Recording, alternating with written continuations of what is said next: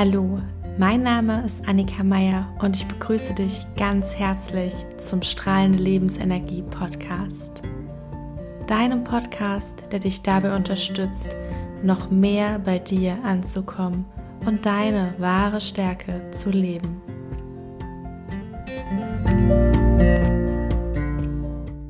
Hallo und schön, dass du da bist. Herzlich willkommen zu einer neuen Folge im Strahlende Lebensenergie Podcast.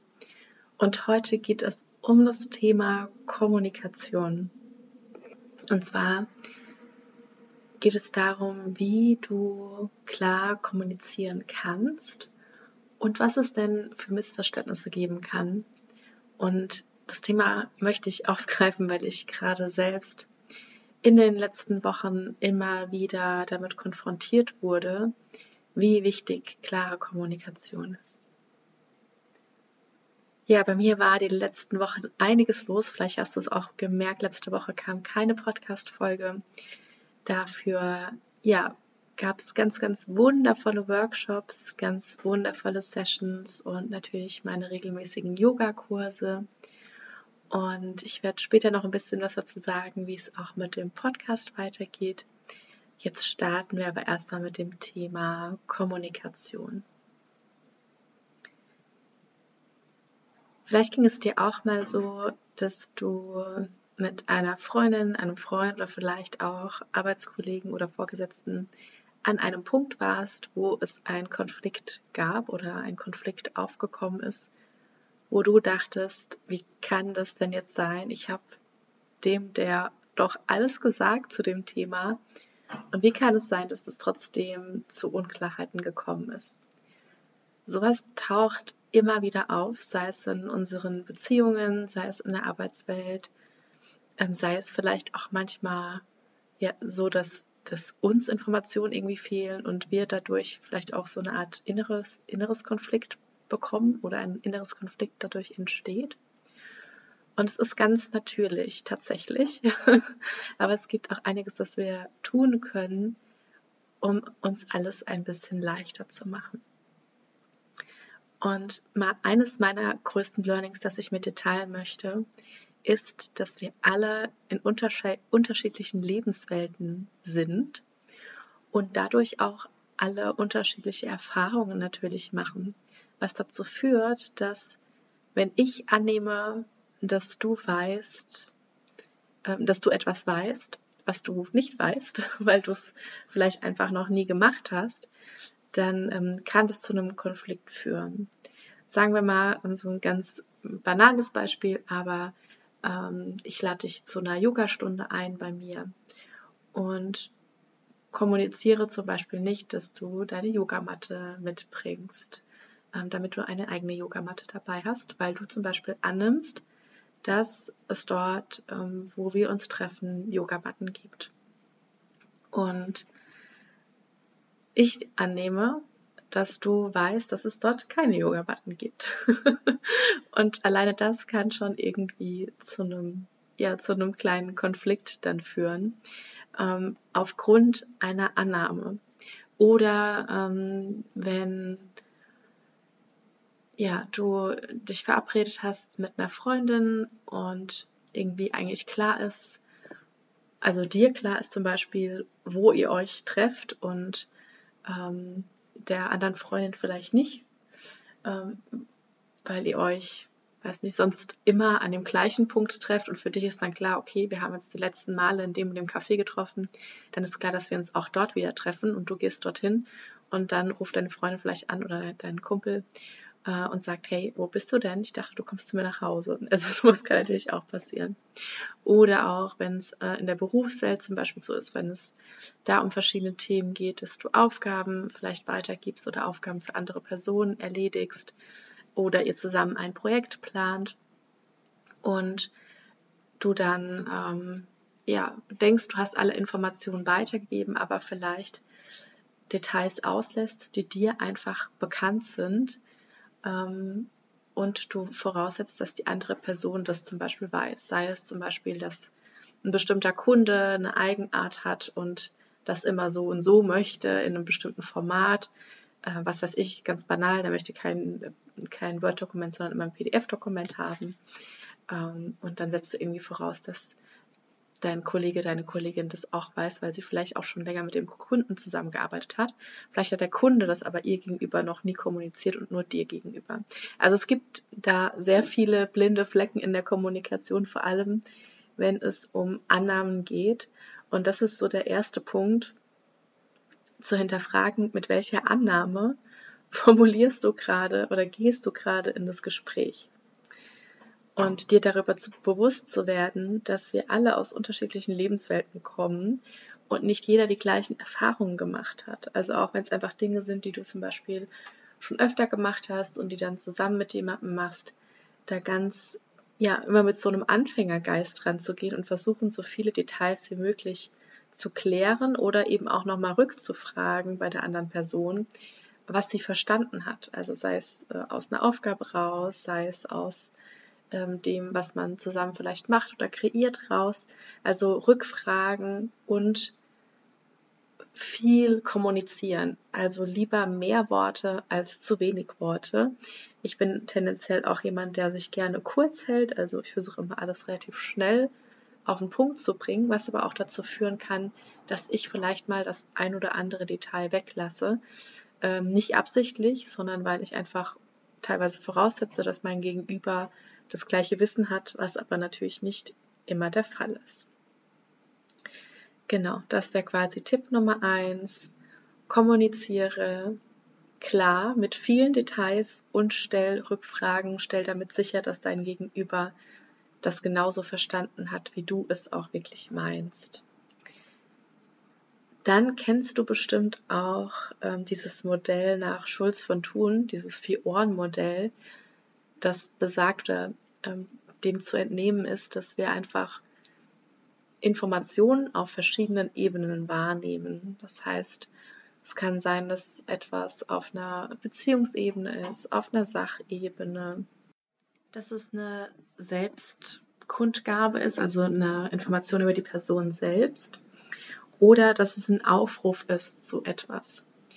Und das ähm, Spannende in unserer Kommunikation ist, dass ich vielleicht etwas sage, womit ich dir ähm, ja zum Beispiel einfach nur sagen möchte, wie gut das Essen schmeckt oder ähm, ja, da einfach so eine Selbstbekundung quasi dir geben möchte und sage, ja, das Essen schmeckt fantastisch und du aber vielleicht eine Aufforderung daraus hörst und die Aufforderung für dich vielleicht lauten könnte, ich will mehr oder es ist nicht genug oder irgendwie so in die Richtung. Und da kommt es nochmal sehr drauf an, wo unser persönlicher Fokus gerade liegt. Also wenn mein Gegenüber zum Beispiel ähm, die ganze Zeit schon Panik hatte, dass, dass das Essen nicht reicht und ich dann sage, es schmeckt richtig gut, könnte es tatsächlich sein, dass die Person dann denkt, oh Mann, ey, ich habe nicht genug gekocht, ich bin nicht genug, irgendwie nicht bekomme ich es hin. Und dabei wollte ich einfach nur sagen, das Essen ist lecker und wollte damit die Person eher bestärken und nicht verunsichern.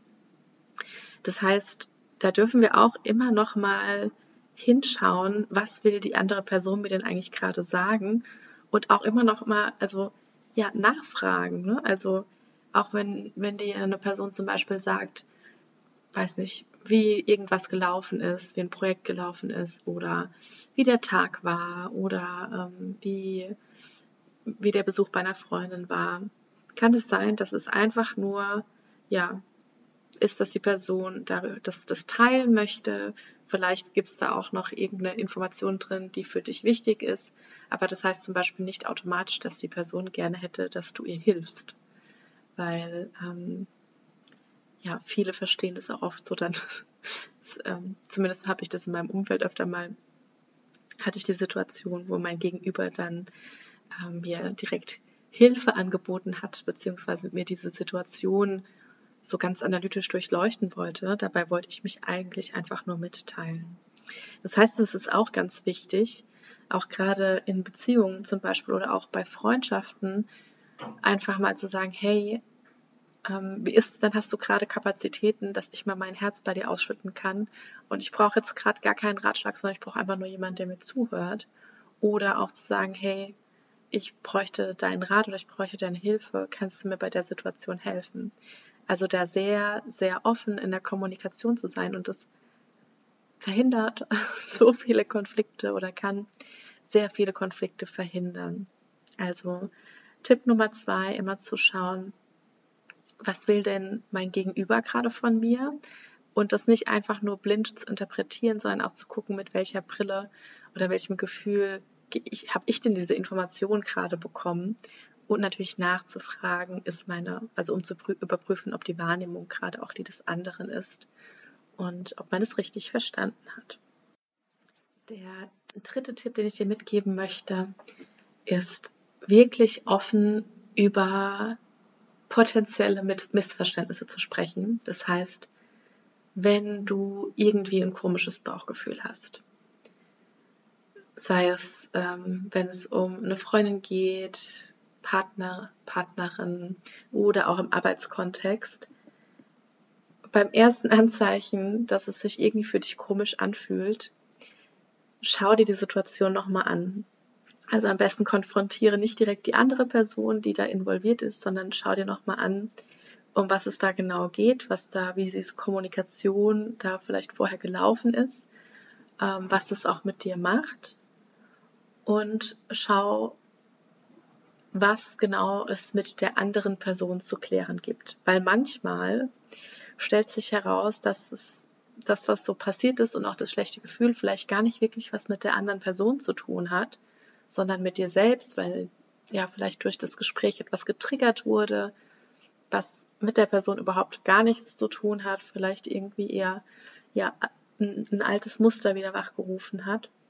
Und bevor du in das Gespräch mit der anderen Person gehst, ist es ganz, ganz wichtig, dass du selbst Klarheit hast für dich und auch weißt, was du dir von der anderen Person erhoffst oder wünschst. Also, dass du weißt, was dein Ziel auch des Gesprächs ist. Vielleicht ist das Ziel des Gesprächs einfach nur zu verhindern, dass es nächstes Mal nochmal so läuft, indem man wirklich klar eine klare Lösung findet, auch für zukünftige Kommunikation oder auch nochmal, um zu klären, was die andere Person denn eigentlich damit aussagen wollte oder gemeint hat. Also das kann ich dir nur ans Herz legen, nicht zu lange zu warten, bis sich das in dir vielleicht dann zu einem riesigen Problem oder Konflikt entwickelt hat, sondern schnellstmöglich auch mit der anderen Person ins Gespräch gehen, dich auszutauschen, sobald du klar bist, für dich Klarheit hast und weißt, was du von der anderen Person möchtest.